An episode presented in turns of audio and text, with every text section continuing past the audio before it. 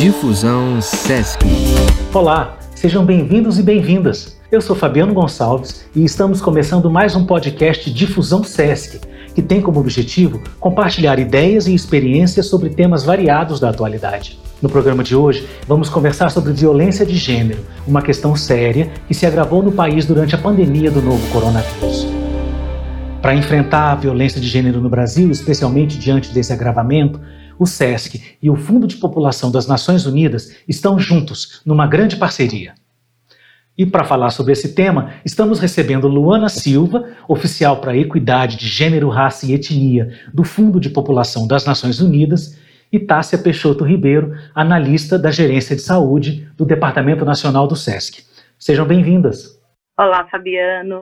Eu sou a Luana, eu estou muito feliz de poder compartilhar dessa reflexão que é super importante, entender que todas as pessoas, a sociedade está envolvida com a temática das violências contra as mulheres. Então, em nome do Fundo de População das Nações Unidas, quero registrar a nossa gratidão por poder fazer essa reflexão em conjunto com o CEF e com vocês. Olá, Fabiano. Olá, Luana. Olá a todas e todos que estão escutando é, esse podcast. É um prazer participar dessa iniciativa, em especial nesse diálogo com o Fundo de População das Nações Unidas, frente a essa temática tão importante que é a violência contra as mulheres, ainda mais no momento de pandemia. Tássia, vamos começar então o nosso bate-papo com uma pergunta para você. Explica para a gente, por favor, o que é violência baseada em gênero. Essa pergunta é bem importante, Fabiano, como ponto de partida para as reflexões que a gente vai fazer aqui a violência baseada em gênero não é a mesma coisa que o conceito da violência contra as mulheres, mas geralmente a violência baseada em gênero se refere sim à violência contra as mulheres. Embora também existam casos de agressão exercidos de uma mulher para um homem, mas a gente vê que são as mulheres as maiores vítimas desse tipo de violência, por todo um contexto histórico, cultural, social, que a gente vai com certeza abordar também aqui nesse podcast. E a partir da perspectiva da violência contra as mulheres, a gente escuta muito a questão da violência doméstica. A casa, é, para algumas mulheres, não é sinônimo de lar, não é sinônimo de segurança. Então é importante a gente pensar que existem diferentes expressões dessa violência. E aí, a partir disso, de acordo com a Política Nacional de Enfrentamento à Violência contra as Mulheres, a violência ela se constitui como qualquer ação ou conduta com base no gênero que cause morte, dano ou sofrimento físico, sexual ou psicológico à mulher, tanto no âmbito público quanto no âmbito privado. A Lei 11.340 de 2006, conhecida como a Lei Maria da Penha, traz os aparatos legais para que a gente possa enquadrar esses tipos de violência ela pode sofrer violência psicológica, como danos emocionais, diminuição da autoestima, através de ameaça, humilhação, isolamento, algo muito comum, vigilância constante, dentre outros. Existe também a violência sexual, e aí, para gente que atua no campo da saúde sexual e saúde reprodutiva, esse tipo de violência é muito cara para a gente no sentido das reflexões que a gente precisa fazer porque a gente está falando de limitar ou anular os direitos sexuais e reprodutivos dessa mulher, impedir o uso de qualquer método contraceptivo, forçar o matrimônio, a gravidez, ao aborto. E aí vale ressaltar que abarca condutas que constranjam presenciar, manter ou participar de qualquer é, relação sexual é, não desejada. Tem também a patrimonial, que é subtrair ou destruir qualquer bem dessa mulher, mesmo que não seja total, que seja parcial, como, por exemplo, documentos, instrumentos de, de trabalho, e a moral, que é aquela que configura calúnia, difamação ou injúria. E aí as mulheres muitas vezes sofrem dessas múltiplas violências, por mais que a gente faça essa diferenciação, elas muitas vezes estão expostas a todas essas expressões de violência. E aí é bom lembrar que a gente está falando de crime, né? Isso é um crime contra a mulher, seja ela a mulher também a mulher trans, a mulher indígena, a mulher quilombola, a mulher negra, vários tipos de mulheres quando a gente fala disso, né? Perfeito, Fabiano. É importante a gente dizer que antes da lei, conhecida como Lei Maria da Penha, não existiam dispositivos legais é, para punir de forma mais rigorosa é o autor da violência. Então, sim, passa a ser crime. Antigamente, se as punições acabavam se reduzindo a cestas básicas ou trabalho comunitário, hoje a gente existe uma lei que vai trazer é, uma série de reflexões, construções e possibilidades, não só para pensar com mais rigor realmente a punição a esse agressor, mas também uma série de propostas da criação de equipamentos e serviços especializados para proteger essa mulher e aí todas as mulheres na sua diversidade, como você mesmo falou. Entendi.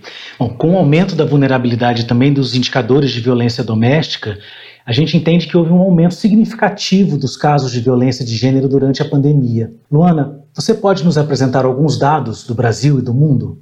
Claro, é, Fabiano, tem várias coisas interessantes, importantes que a gente ouviu de Tati agora.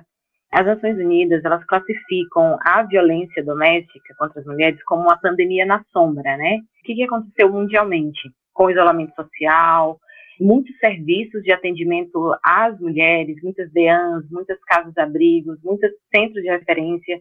DEANs são as delegacias especializadas em atendimento às mulheres. Uhum. Muitos desses serviços eles foram fechados e, como Tássia falou, o lar, infelizmente, não é um local seguro para muitas mulheres e meninas, né? Ela falou muito sobre a questão abordou o tema da violência sexual, que é um tema super importante.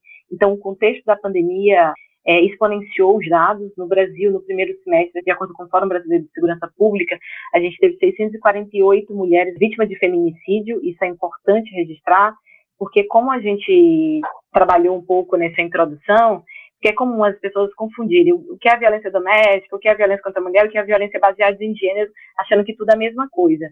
E esses dados de feminicídio, que são apontados pelo Fórum Brasileiro de Segurança Pública, de violência por ser mulheres, estão muito relacionados a esse ambiente doméstico, né, esse local não seguro para as mulheres. Todos os países ao redor do mundo, é, na França a gente teve um aumento de 30% da violência contra as mulheres, Chipre 30% também, enfim, a gente teve uma conjuntura, todos os países mundiais apresentaram um alto grau, e é importante registrar, de violência mais agravada, seja o feminicídio, seja a violência sexual, seja a lesão corporal grave porque como no Brasil foi comum, foi um movimento mundial a redução das denúncias para uma conjuntura mundial que impossibilita o sair de casa.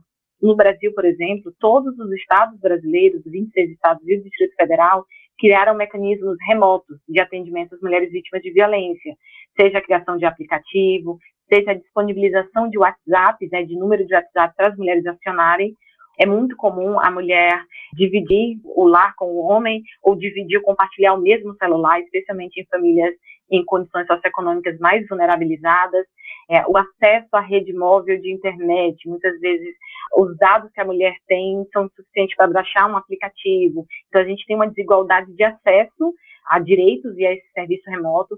Então, o ano de 2020, no Brasil e no mundo, nos trouxe a lição de que a gente teve que reinventar a forma de proteger as mulheres vítimas de violência.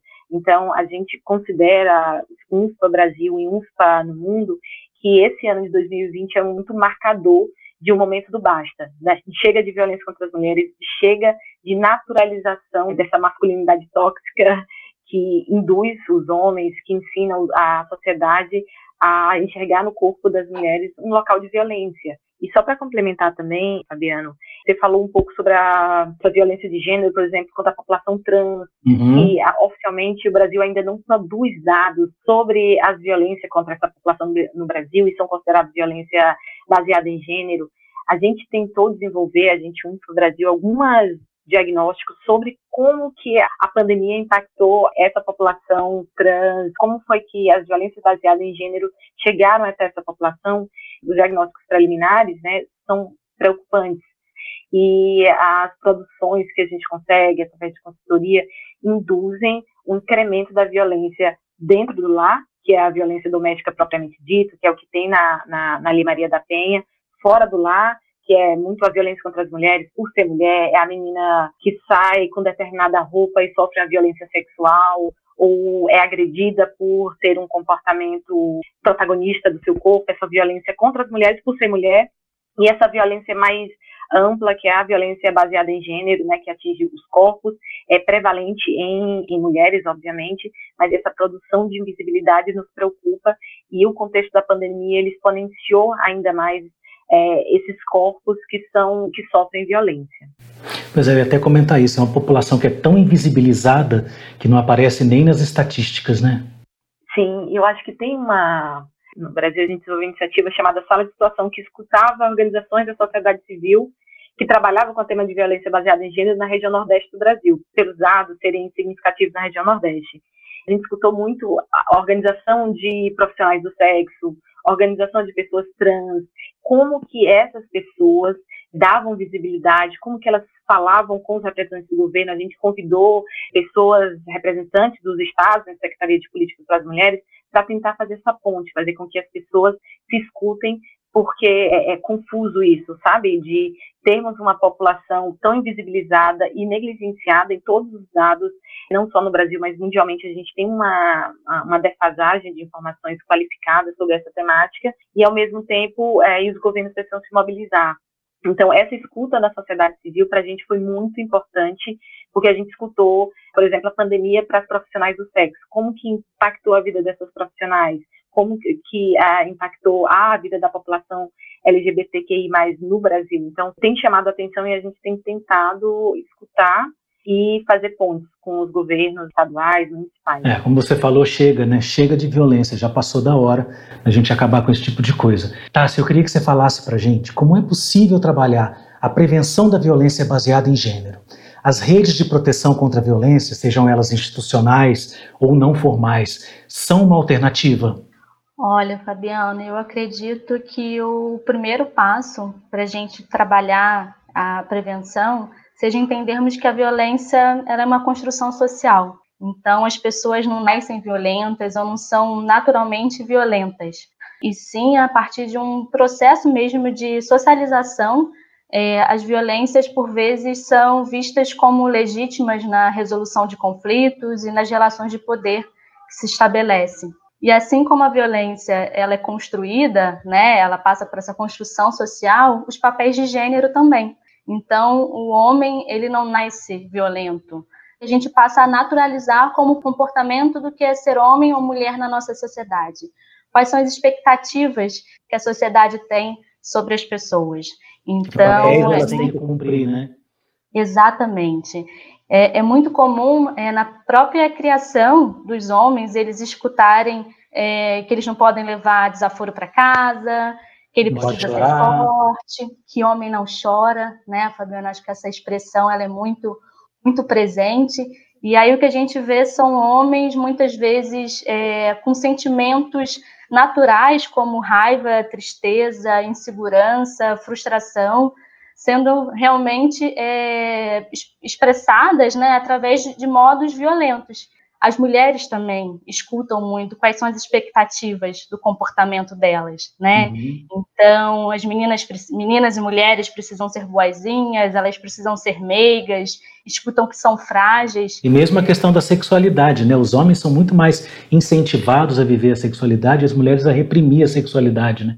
Com certeza, Fabiano. A sexualidade, o gênero, por mais que seja um exercício individual de cada um, não tem como isso não sofrer impactos realmente, não ser um reflexo dessas expressões que muitas vezes a gente escuta ao longo da nossa vida. Lembrando aqui de uma outra expressão, de um ditado muito conhecido, que em briga de marido e mulher não se mete a colher.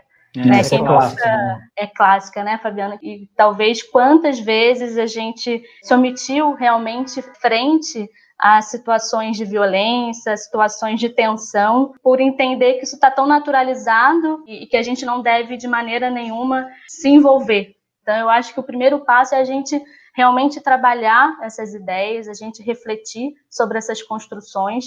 E aí eu acho que isso pode acontecer de diferentes maneiras. É importante dizer que a gente precisa de ações né, fortalecidas e articuladas. Por exemplo, divulgar informações de qualidade à sociedade em geral, através de campanhas de comunicação e de educação, como o SESC e o Fundo de População das Nações Unidas está fazendo nesse momento. Então, poder levar essas reflexões para a sociedade de um modo geral, divulgar a Lei Maria da Penha e os instrumentos de proteção aos direitos humanos dessas mulheres. Isso é extremamente importante. As mulheres precisam saber quais são os seus direitos e quais são, então, os caminhos para que elas possam buscar ajuda e até prevenir o agravo da violência que ela está sofrendo.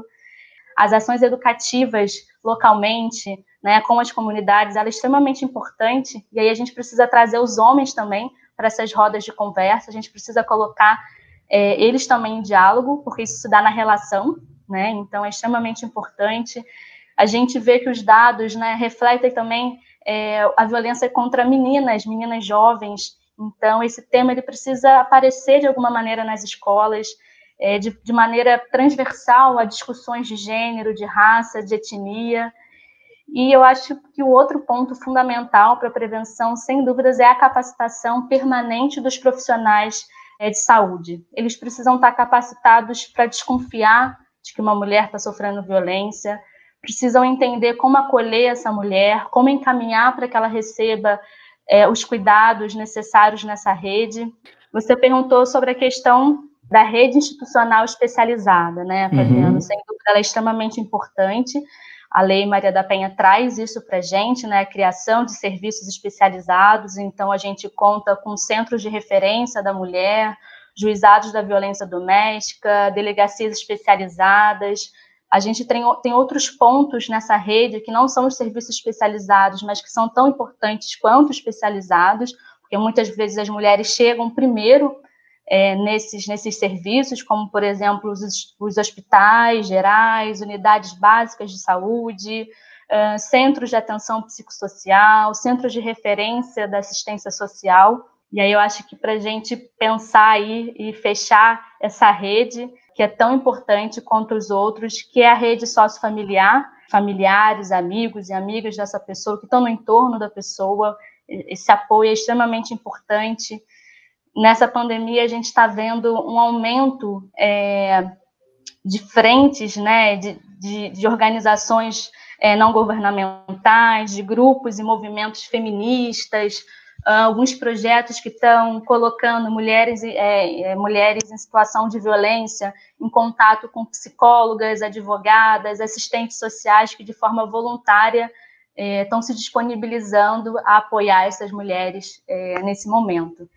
Eu acho que tem uma, do que você falou, eu consigo aprender uma coisa que eu acho que é muito importante, ficar muito clara. É, a responsabilidade é de todo mundo. Todo mundo precisa fazer alguma coisa para interromper esse ciclo de violência, para acabar, para desmistificar essas ideias de que em briga de marido e mulher não se mete a colher. E aí eu acho que vai, de alguma forma, de encontro ao que você fala das redes não formais, das redes sociofamiliares, porque são os amigos, são os vizinhos, são os colegas de trabalho que podem oferecer uma acolhida, um, um acolhimento para essa mulher vítima de violência, né? Inclusive, Fabiano, é, a gente está com uma campanha né, de comunicação no ar, junto com o Fundo de População das Nações Unidas, que é Você Não Está Sozinha. Que é bem esse conceito, né? É exatamente esse conceito. A gente alertar esse problema ele é de todos, então que todos de alguma maneira se mobilizem e saibam como então apoiar essa mulher e ajudá-la realmente a, a enfrentar e a sair dessa violência. O que a mulher vítima de violência pode esperar ou encontrar nesses serviços, sejam eles públicos ou ofertados por organizações da sociedade civil? Em resposta a essa questão, vamos ouvir uma fala da Terlúcia Silva, mestra em ciências jurídicas, pesquisadora e ativista em organizações de mulheres negras na Paraíba e que também atua em um serviço público de atendimento a mulheres em situação de violência. Olá, pessoal. A violência contra as mulheres é um problema bastante grave no Brasil e de grandes proporções. Mas à medida que existe ele nesse tamanho, existem também uma série de serviços de grupos, de organizações que estão preparados para acolher e atender essas mulheres. As mulheres que sofrem violência podem encontrar nos serviços de atendimento o acolhimento da sua dor, do seu sofrimento, a compreensão de que esse problema ele não é um problema único e específico daquela mulher em si, mas um problema da sociedade brasileira. E essa equipe multiprofissional vai garantir o suporte para que essa mulher consiga romper com o ciclo da violência. Então, ela vai encontrar é, atendimento psicossocial, orientação jurídica, né, todo um, um corpo de profissional que compreende essa problemática. E aí fazer os devidos encaminhamentos, né, para que atenda às demandas e às necessidades dessa mulher.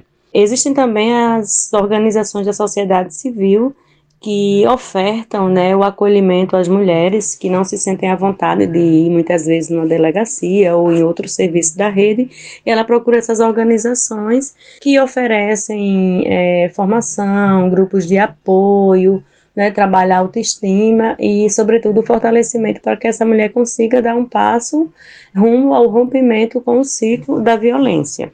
Bom, Considerando isso que a Terlúcia falou, eu queria ouvir um pouco da Luana. Como é que uma mulher pode identificar se está sofrendo violência, principalmente violências que não sejam violência física, né? Existem sinais? Onde é que ela pode ter ajuda para ter esse tipo de identificação? Eu escutei o áudio da Terlúcia, né? E ela tem uma fala muito rica. Então, assim, tem duas coisas que a gente precisa ajustar. Uma coisa é a expectativa, o que, que essas mulheres podem esperar, que é um atendimento, atendimento humanizado, que reconhece as suas singularidades, as suas vulnerabilidades históricas, toda esse conjuntura, esse ser mulher em situação de violência, e uma outra coisa é esse centro de referência, essa delegacia, esse profissional de saúde está é, em condições técnicas de acolher essa, essa mulher em situação de violência. Acho que são duas coisas que a gente precisa ajustar porque é uhum. comum a própria a, o processo de revitimização das mulheres, especialmente as mulheres que vivem em situação de violência sexual. Uhum. E a fala da, da Tássia, tem muito essa questão do, da expectativa social do comportamento de meninos e meninas dessa construção binária de sociedade. E é interessante essa sua pergunta, me toma as interseccionalidades das diversas mulheres. A gente fala violência contra as mulheres, não é violência contra a mulher, e muito o imaginário que é social que o mito da fragilidade do corpo feminino, né? Vou responder a tua pergunta sobre os outros aspectos de violência para falar um pouco sobre as mulheres negras. As mulheres negras, historicamente, na história do Brasil, desde seu nascedouro até os dias atuais, elas nunca foram sexo frágil. Elas nunca foram consideradas sexo frágil. Então, essa expectativa do corpo dócil, do corpo é, frágil, não existiu sobre o corpo das mulheres negras. Ah, hum. O ingresso no mercado de trabalho, as mulheres negras já foram inseridas no mercado de trabalho desde o processo da escravização, no pós-escravização. As mulheres negras eram responsáveis pela compra de dois terços da alforria dos seus companheiros, filhos, etc. Então, assim, essa mito da fragilidade não acolheu ah, o corpo feminino negro. Porque essas outras formas da violência se manifestar, a gente falou da violência moral, da violência patrimonial, sociedade tem muito essa noção do corpo da mulher negra hipersexualizado, inúmeros estudos que mostram que as mulheres negras são menos tocadas, são, é menos tempo de orientação para elas dado é, no período de pré-natal, a violência obstétrica é prevalente em mulheres negras, dados de violência e feminicídio no Brasil são prevalentes em mulheres negras. Então, e esses outros tipos de violência, a violência patrimonial, é comum a gente ver famílias monoparentais no Brasil chefiadas uhum. por mulheres, e majoritariamente são mulheres negras. E, esse, e, o tema da violência patrimonial é chave entre as, entre as mulheres negras, porque tem aquele companheiro que faz bicos e a mulher negra é quem é responsável por todas as despesas do lar. Eu acho que é importante a gente tomar isso, a violência patrimonial, nesse exemplo. Tem até um livro que é super interessante, que é o Quarto do Despejo, né? Que é de uma mulher negra é, com baixa escolaridade. Que é a Carolina Maria de Jesus, né? Exatamente. Esse livro é incrível e é interessante ver a forma dela escrever e ela manifesta muito de como que a violência doméstica acontece com as vizinhas, né? Naquela comunidade tinha-se uma expectativa de que as mulheres elas tinham que permanecer em uma relação mesmo sendo violenta. E a mulher negra, ela tem que permanecer em uma relação mesmo violenta, porque ela tem que agradecer de estar com alguém. Então, esse tipo de violência, do assédio, do racismo, porque a gente está falando de relações de poder, a gente está falando de relacionamento afetivo, mas são relações, majoritariamente, né, a gente vive uma heteronormatividade presente na sociedade brasileira, essa expectativa de que homens se relacionam com mulheres, somente mulheres com homens, e essa expectativa de que as mulheres têm que agradecer por estar dentro de uma relação. Os anos 2000 no Brasil marcou a presença de um fenômeno chamado a nova classe média a gente tem IPEA, que produz sobre isso, a nova classe média, e essa nova classe média muito é, tem uma presença forte de mulheres negras, com escolaridade de, do, do, do ensino superior, ela tem uma cor, e os dados de violência contra as mulheres no Brasil eles são majoritariamente negros. Desde que a, a, a Lei Maria da Penha foi, foi a, promulgada, que tem um papel fundamental, é a terceira melhor legislação do mundo, considerada pelas Nações Unidas como uma lei muito boa, porque ela não é só penal, ela se propõe a ser educativa, ela se propõe a trabalhar junto com a sociedade de transformação de narrativas sociais.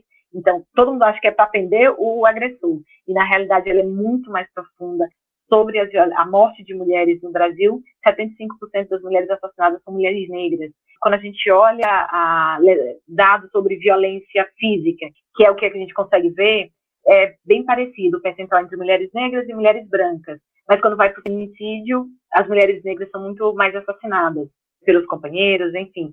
Isso mostra que as mulheres negras nem conseguem chegar a esses equipamentos ou não conseguem chegar por diversas desigualdades ou muitas vezes são descredibilizadas na sua, na sua fala, na uhum. sua denúncia. Eu acho que isso importa muito. E o próprio uhum. Estado brasileiro, como ele tem atendido e respondido ao tema da violência contra as mulheres. Eu acho que é uma pergunta complicada, Fabiana. É, eu acho que tem uma coisa importante também que a gente já falou um pouco, assim, não é só o Estado. O Estado, claro, tem um papel fundamental, mas todo mundo pode fazer alguma coisa, como a gente já falou das redes de as redes de proteção sociofamiliar. Eu pergunto para a Tássia, o que, que a gente pode fazer quando percebe que uma mulher está sendo vítima de violência baseada em gênero?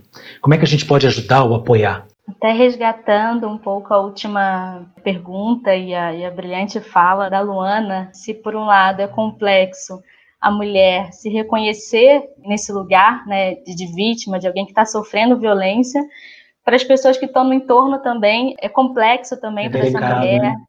Isso, para se dar conta também que existe né, uma mulher próxima que está vivendo violência. E aí acho importante falar, Fabiano, é, que existem diversas variáveis que fazem com que uma mulher não se reconheça vítima de violência, ou até mesmo quando ela se vê nesse lugar, quando cai a ficha, às vezes não não denuncia. Eu acho até que porque às vezes às vezes a situação de opressão é tão grande que ela se sente responsável por aquilo, né? Daquela situação opressora, humilhante, violenta, enfim. Isso, Fabiano. É, eu ressalto isso, né, porque é importante para que essa rede é, sociofamiliar entenda isso, para que é, ela se aproxime dessa realidade dessa mulher. Às vezes é algo muito mais sutil, muito mais silencioso, como, por exemplo, a manipulação dessa mulher, falas que provocam baixa autoestima ou de culpabilização, essa mulher se sentir culpada, como se ela tivesse provocado atenção nesse parceiro, nesse companheiro, uhum. enfim. Então, mesmo quando a mulher se vê às vezes na situação, por que, que ela não não denuncia? Essa mulher fica realmente muitas vezes com medo até de piorar ou agravar o caso, a situação. Às vezes se sente extremamente envergonhada, tem questões de dependência financeira, preocupação de como os filhos vão ficar, né, se ela romper com essa violência, se ela for até o final, né, de denúncia. É extremamente importante a gente entender também que não existe um perfil específico de mulher. Então, independente de raça, classe social, escolaridade, qualquer mulher pode estar sofrendo violência. Né? E o que, que a gente pode fazer, então, é, para apoiar essa mulher? o que essa mulher precisa é de acolhimento, né, Fabiana? Acho que esse é o primeiro uhum. passo. Não ser julgada, né? Como eu falei, uhum. a gente entendendo a realidade dessa mulher, se aproximando um pouco da história dessa mulher, a gente consegue olhar para ela sem julgamento, entender que ela não está nesse ciclo de violência porque ela quer ou porque ela gosta, né? Que tem muito isso, né? Acaba sendo importante um olhar e uma escuta atentos e afetuosos, né, para perceber esse quadro de maneira mais completa, né? Exatamente. E legitimar essa fala dessa mulher, né, Fabiano? Uhum. Essa mulher precisa se sentir num ambiente seguro, sentir que ela está sendo escutada e que esse relato está sendo então legitimado por quem está ali naquela posição de apoiá-la. Né? Uhum. É muito comum o agressor isolar essa mulher da sua rede sociofamiliar, justamente para que ela não denuncie ou que ela não procure apoio ou a própria mulher também se isola, caso essa mulher tenha realmente cortado comunicação, deixou de frequentar os espaços que costumava frequentar. Isso é um ponto realmente a, a ser observado. Exatamente. É importante a gente saber também os canais, né, Fabiano? Isso. Então, a gente tem o canal 180, que é essa linha nacional de atendimento à violência contra a mulher. E é importante falar que o 180 não é só para a mulher que está em situação de violência, né, mas também para pessoas que queiram denunciar de forma anônima determinada situação. Qualquer pessoa que percebe uma situação dessa pode ligar para o 180, né? Pode, deve. Você pode pegar orientações né, uhum. Fabiano? Olha, eu presenciei determinada situação, eu não sei o que fazer. Mulher também, esse, nesse telefone, ela pode fazer a denúncia, receber orientações, equipamentos e serviços da rede e a pessoa que vai denunciar também. E eu queria ressaltar também o canal 190, né, Fabiano? Acho que a gente uhum. precisa, quando se perceber numa situação de extrema violência, é necessário uma, uma iniciativa ali para intervir e parar é, o 190 é o canal para a gente chamar a intervenção policial. E aí, seja violência contra a mulher, violência contra idoso, violência contra a criança, qualquer tipo de violência extrema, o 190 é o caminho, né? É, isso, Fabiana, exatamente. E a gente tem aí o dever de, de rapidamente acionar essa força policial e a gente parar com essa violência. Né? Agora, vocês já falaram, né? Existem muita diversidade entre as mulheres e o acesso à rede de proteção social virtual. Essas desigualdades estão muito presentes, como vocês já comentaram aqui na nossa conversa. Quais são os principais desafios para mudar essa realidade, Luana? É, eu vou resgatar a fala de Tássia, porque estava muito boa, eu não queria interromper. Hum, tava Mas eu acho que porque tem uma coisa que é fundamental para a gente, quando a gente fala em violência contra as mulheres, é a palavra-chave é acolhimento, é empatia, é cuidado, é o não julgamento. Eu acho que isso é central em todo o processo. E a Tássia deu dois caminhos super importantes, né?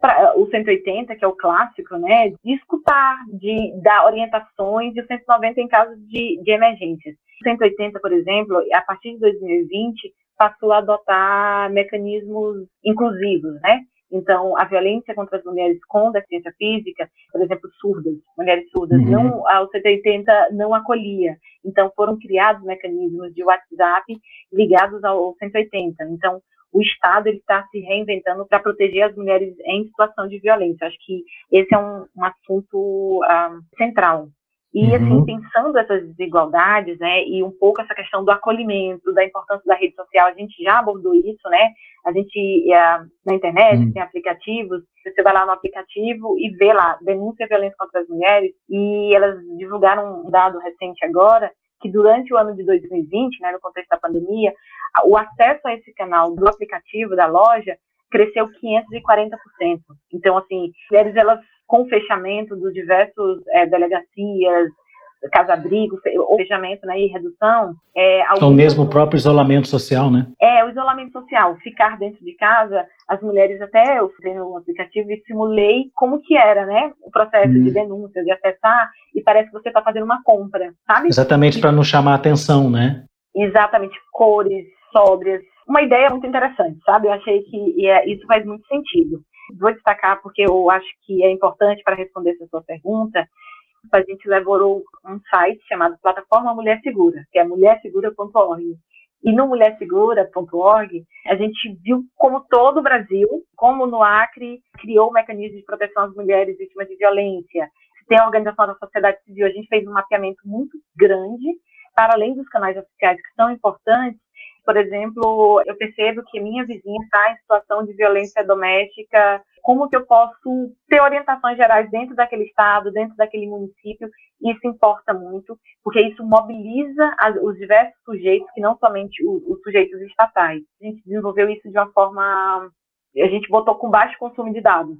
Certo. Porque é isso, todo mundo, todos os estados, especialmente a responsabilidade estatal, ela tem que pensar no acesso diferenciado à, à, à rede de internet. Tem alguns países, eu vi em dois países pelo menos, que tem uma estratégia que é de botar um X na mão, porque, por exemplo, supermercados, farmácias não fecharam no contexto da pandemia. Então, se certo. a mulher vai até a farmácia, ela mostra aquilo para o caixa para dizer que está em situação de violência para sair do lá, porque ela saiu de casa para ir até a farmácia. Alguns estados brasileiros começaram a desenvolver é, equipamentos móveis, né, que já existiam em alguma medida, mas de acolhimento para as mulheres. Os serviços de saúde, eles são fundamentais na temática de violência contra as mulheres, e o profissional de saúde, ele tem que estar capacitado e, e, e conseguir orientar essa mulher em situação de, de violência. Então, assim, tem uma experiência no Pernambuco que é interessante, que era de mulheres que usavam apito para denunciar a comunidade. Uma mulher estava sofrendo violência, todas as outras uh, apitavam, faziam apitaço para constranger aquele homem que estava agredindo aquela mulher.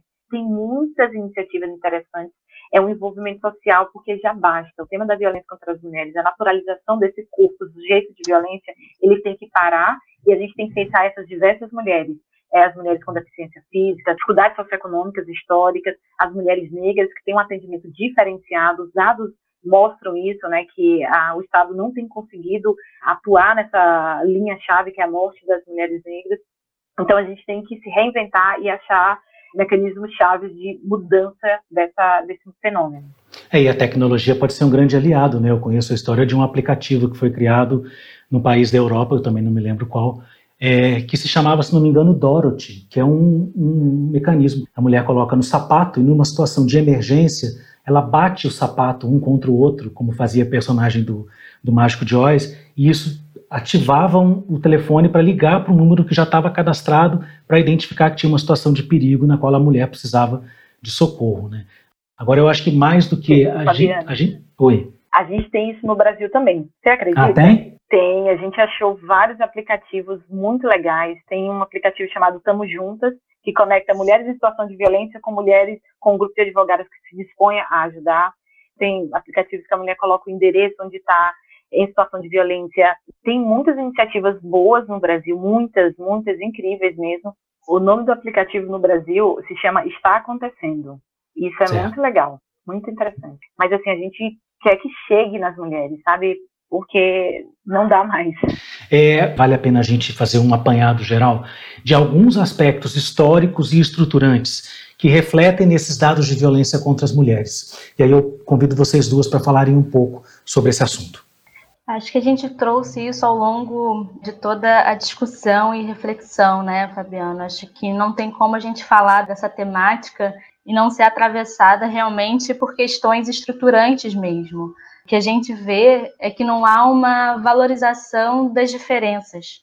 Pelo contrário, a gente vê que as diferenças são transformadas em desigualdades, assimetrias, efeitos de um racismo patriarcal heteronormativo, são desigualdades de gênero, de raça, de orientação sexual, e o quanto isso impõe barreiras e dificuldades para as mulheres, em especial na sua diversidade, realmente na base dessa violência, né, camadas de discriminação.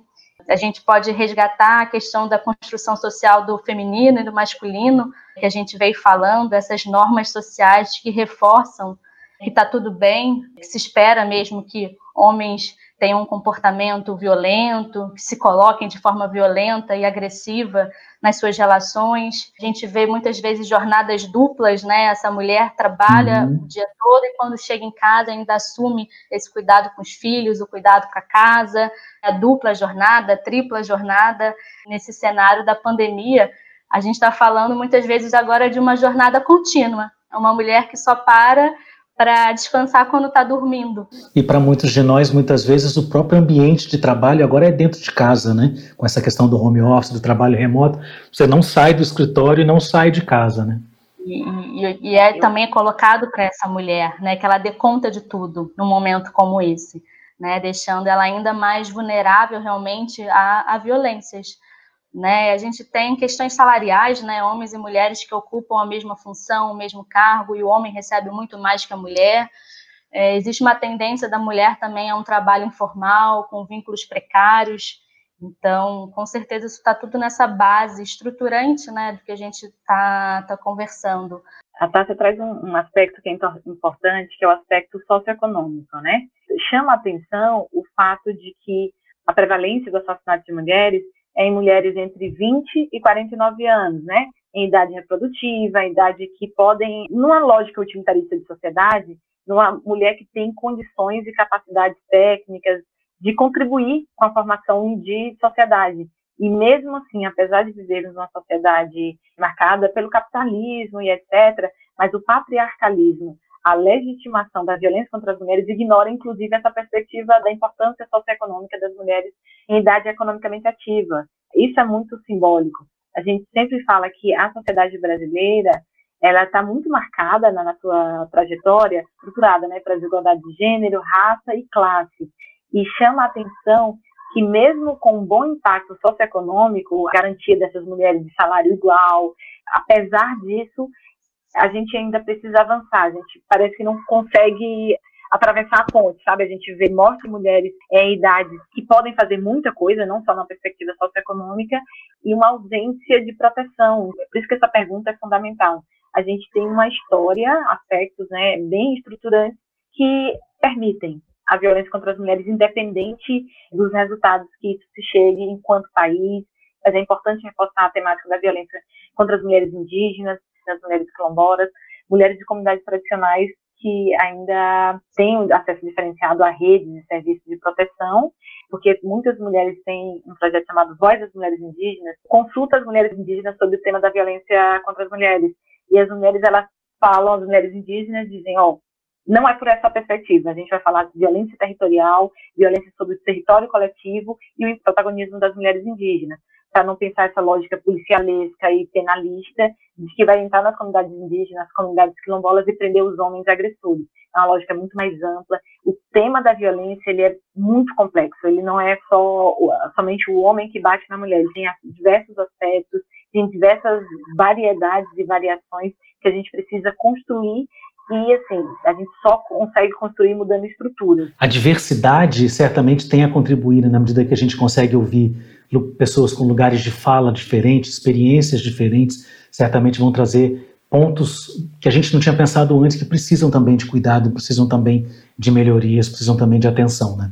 Por isso que eu acho que esse, podcast é fundamental, sabe, Fabiano? Para a gente conversar de forma aberta, conversar de forma tranquila, porque a, a mudança é urgente e ela convida todos. Eu acho que é, é, mais do que um debate sobre violência contra as mulheres, é um convite, sabe? É um, diálogo convite, é um diálogo reflexão para a gente pensar essas multiplicidades, porque se é um fator histórico estruturante, então a gente tem que mudar essa perspectiva histórica estruturante e acolher essas diversidades. É, já que, infelizmente, esse ainda é um tema que está na pauta, infelizmente é um tema que a gente não venceu, é fundamental que a gente fale sobre isso, até como algumas das ações que o Fundo da População das Nações Unidas e o SESC estão desenvolvendo. É, acho que a gente pode citar como exemplo essa campanha Você Não Está Sozinha. Tem uma parceria das duas instituições que se reflete nessa ação para enfrentar a violência de gênero no Brasil. Vocês podem falar um pouco sobre essas e outras ações que são na parceria? Claro, Fabiano. É, acho importante a gente frisar né, que o SESC e o UNFPA, né, o Fundo de População das Nações Unidas, são parceiros de longa data no campo da promoção da saúde sexual e saúde reprodutiva.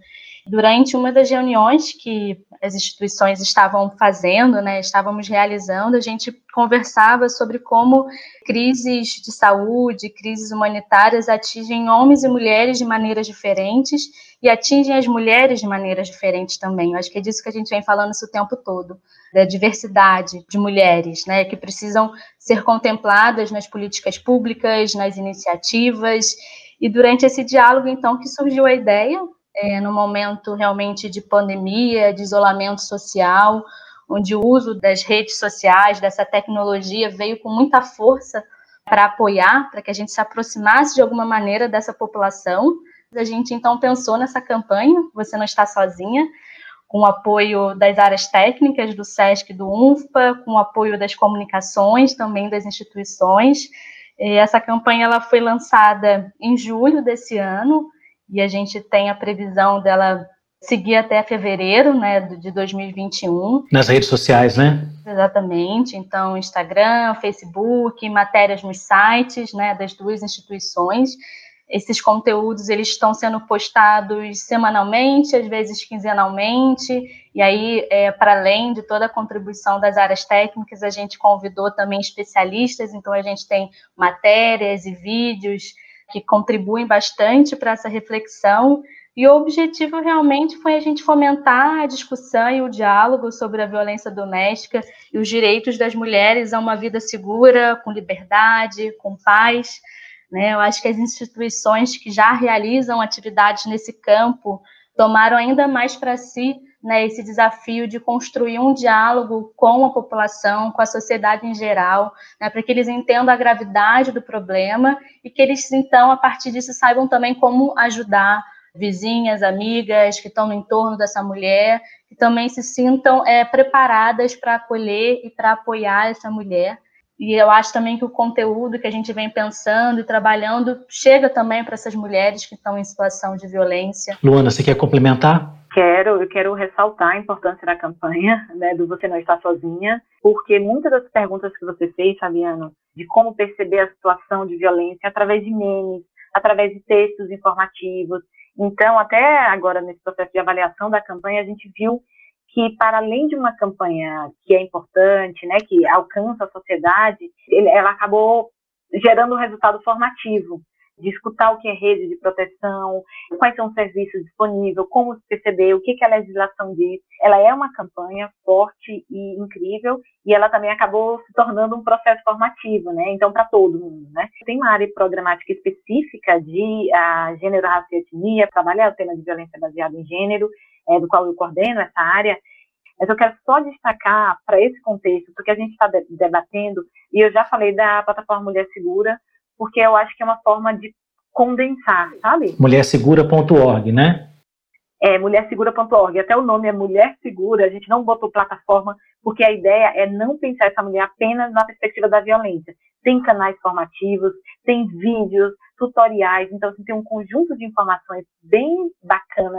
A gente acompanha a organização da sociedade civil do Nordeste, a gente apoia institucionalmente organizações da sociedade civil, não só no Nordeste, mas fora do Nordeste, para o tema da violência baseada em gênero. A gente tem a campanha Ela Decide, que é muito legal também, que fala, especialmente, traz muita abordagem do, dos direitos sexuais e reprodutivos, também, obviamente, com o tema da violência sexual, porque o UNFPA ele tem esse papel, né, muito de subsidiar governos, de escutar a sociedade civil e de fazer pontes para mudar uma conjuntura que não garanta direitos humanos a gente sempre fala que a violência contra as mulheres é uma das ferramentas centrais para a não fruição dos direitos humanos no Brasil das mulheres. O tema da violência baseada em gênero é central para a gente, então a gente tem iniciativas no humanitário, no contexto de crise humanitária em Roraima, a gente tem uma equipe específica de violência baseada em gênero, trabalhando com as mulheres venezuelanas, com mulheres migrantes, né, ali na área de Roraima. A gente tem pesquisas, cartilhas muito legais nessa perspectiva de violência doméstica, de violência baseada em gênero, de violência contra a população LGBTQI+, no Brasil. Então, a gente tem um conjunto de ações, pensando o mundo ideal é que fazer com que alcance, de fato, quem está nesse processo. Então, assim, é, para além de, uma, de um projeto político, de trabalho, é um projeto de, de vida, de transformação social, sabe? O tema da violência contra as mulheres, ele é impeditivo de acessar a todos os direitos. Por isso a gente tem uma área programática e é central nas, nas ações que é, eu acompanho, estou na coordenação. É, gente, se, se, a gente pode resumir essa conversa que foi riquíssima num conceito central, acho que seria a questão de que é a responsabilidade de todo mundo a garantia do direito a uma vida plena e digna para as mulheres, para as várias mulheres. Mas aqui no nosso podcast especificamente, a gente está chegando ao fim e por isso eu peço às nossas convidadas, por favor, que façam as suas considerações finais. Fabiano, eu quero agradecer imensamente, né? Como eu já comecei agradecendo, dizendo da nossa felicidade de poder participar desse podcast, agradecer ao SESC, agradecer a, a, publicamente essa parceria, que foi muito bom e é muito confortável, sabe? Eu acho que é bom a gente estar nesse espaço confortável de diálogo e reflexão então, assim, obrigada pela proposta temática, por essa conclusão, né, de, de que é a responsabilidade de todos. Então, assim, é, é, em nome do UNSPA, queria agradecer a todo mundo, especialmente essa parceria com o SESC, que tem sido super rica para nós. Eu queria só, é, antes de me despedir também, fortalecer um pouquinho né, a fala do SESC e dizer que o SESC, desde a sua criação, se propõe a atuar na, na promoção da, da saúde da mulher em 2012, com a criação do projeto SESC Saúde Mulher, é, nós intensificamos as ações em âmbito nacional. Então, hoje a gente conta com uma rede de 25 unidades móveis itinerantes que circulam pelo interior de todas as regiões brasileiras, é, para além dos exames de rastreamento de câncer de mama e colo do útero, a gente realiza especialmente ações educativas em diálogos com a comunidade, e aí a oportunidade da gente abordar diversos temas, né, dentre eles a violência de gênero, Acho importante também destacar que em 2017 a gente lançou um material institucional, que é o Guia de Promoção da Saúde Sexual e Saúde Reprodutiva, e foi mais uma grande parceria com o UNFPA, nos assessorou nesse documento, e esse documento é a base para a formação das equipes que estão na ponta. E aí, além do, do Saúde Mulher, esse guia veio para fortalecer outros projetos, consolidar outros projetos que a gente já faz, que traz temáticas diversas como prevenção às infecções sexualmente transmissíveis, planejamento reprodutivo, e aí dialoga de forma transversal com as questões de gênero e raça tão importantes que a gente trouxe aqui hoje. Então, agradecer essa oportunidade, agradecer Luana, agradecer essa parceria que a gente vem construindo. E eu acho que é isso. Obrigada, Fabiano. A equipe do podcast Difusão Sesc que agradece imensamente a participação de ambas. Foi um prazer receber hoje no bate-papo Luana Silva, oficial para a equidade de gênero, raça e etnia do Fundo de População das Nações Unidas, e Tássia Peixoto Ribeiro, analista da Gerência de Saúde do Departamento Nacional do SESC. Mais uma vez, muito obrigado. Muito obrigado também a você que acompanhou o nosso programa de hoje. Nos encontraremos novamente no próximo podcast Difusão SESC. Até lá! Difusão SESC.